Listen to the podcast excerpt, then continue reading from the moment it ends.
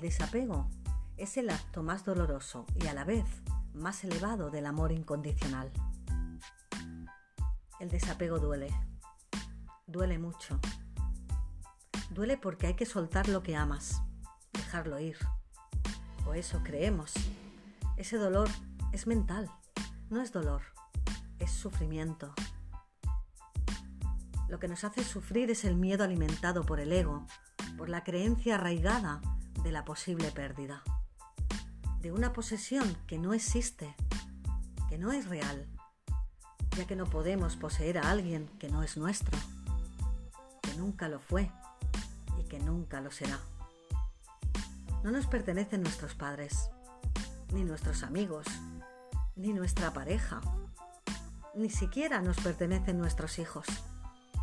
Son seres libres e independientes, con su propio camino por recorrer, al igual que nosotros.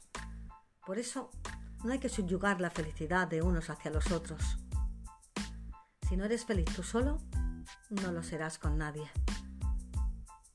El apego es el controlador de todos los tiempos, el que te anda en un presente ausente. Sin embargo, el desapego te mantiene en el aquí y el ahora. Es soltar al otro, sabiendo que pase lo que pase, todo es perfecto.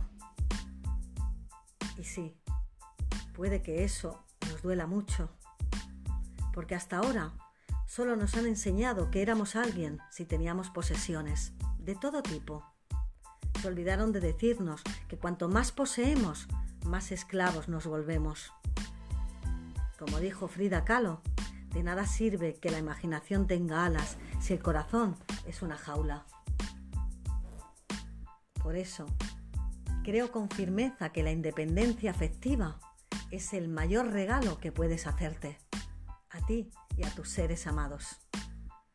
Y cuando lo logras, entonces y solo entonces puedes gritar al universo que por fin has alcanzado la verdadera y plena libertad. Una vez empiezas a avanzar hacia el desapego, ya no existe camino de retorno. El desapego es desprenderme de las cosas con facilidad, sabiendo que nada sale de mi vida si no es sustituido por algo mejor. Y eso genera abundancia.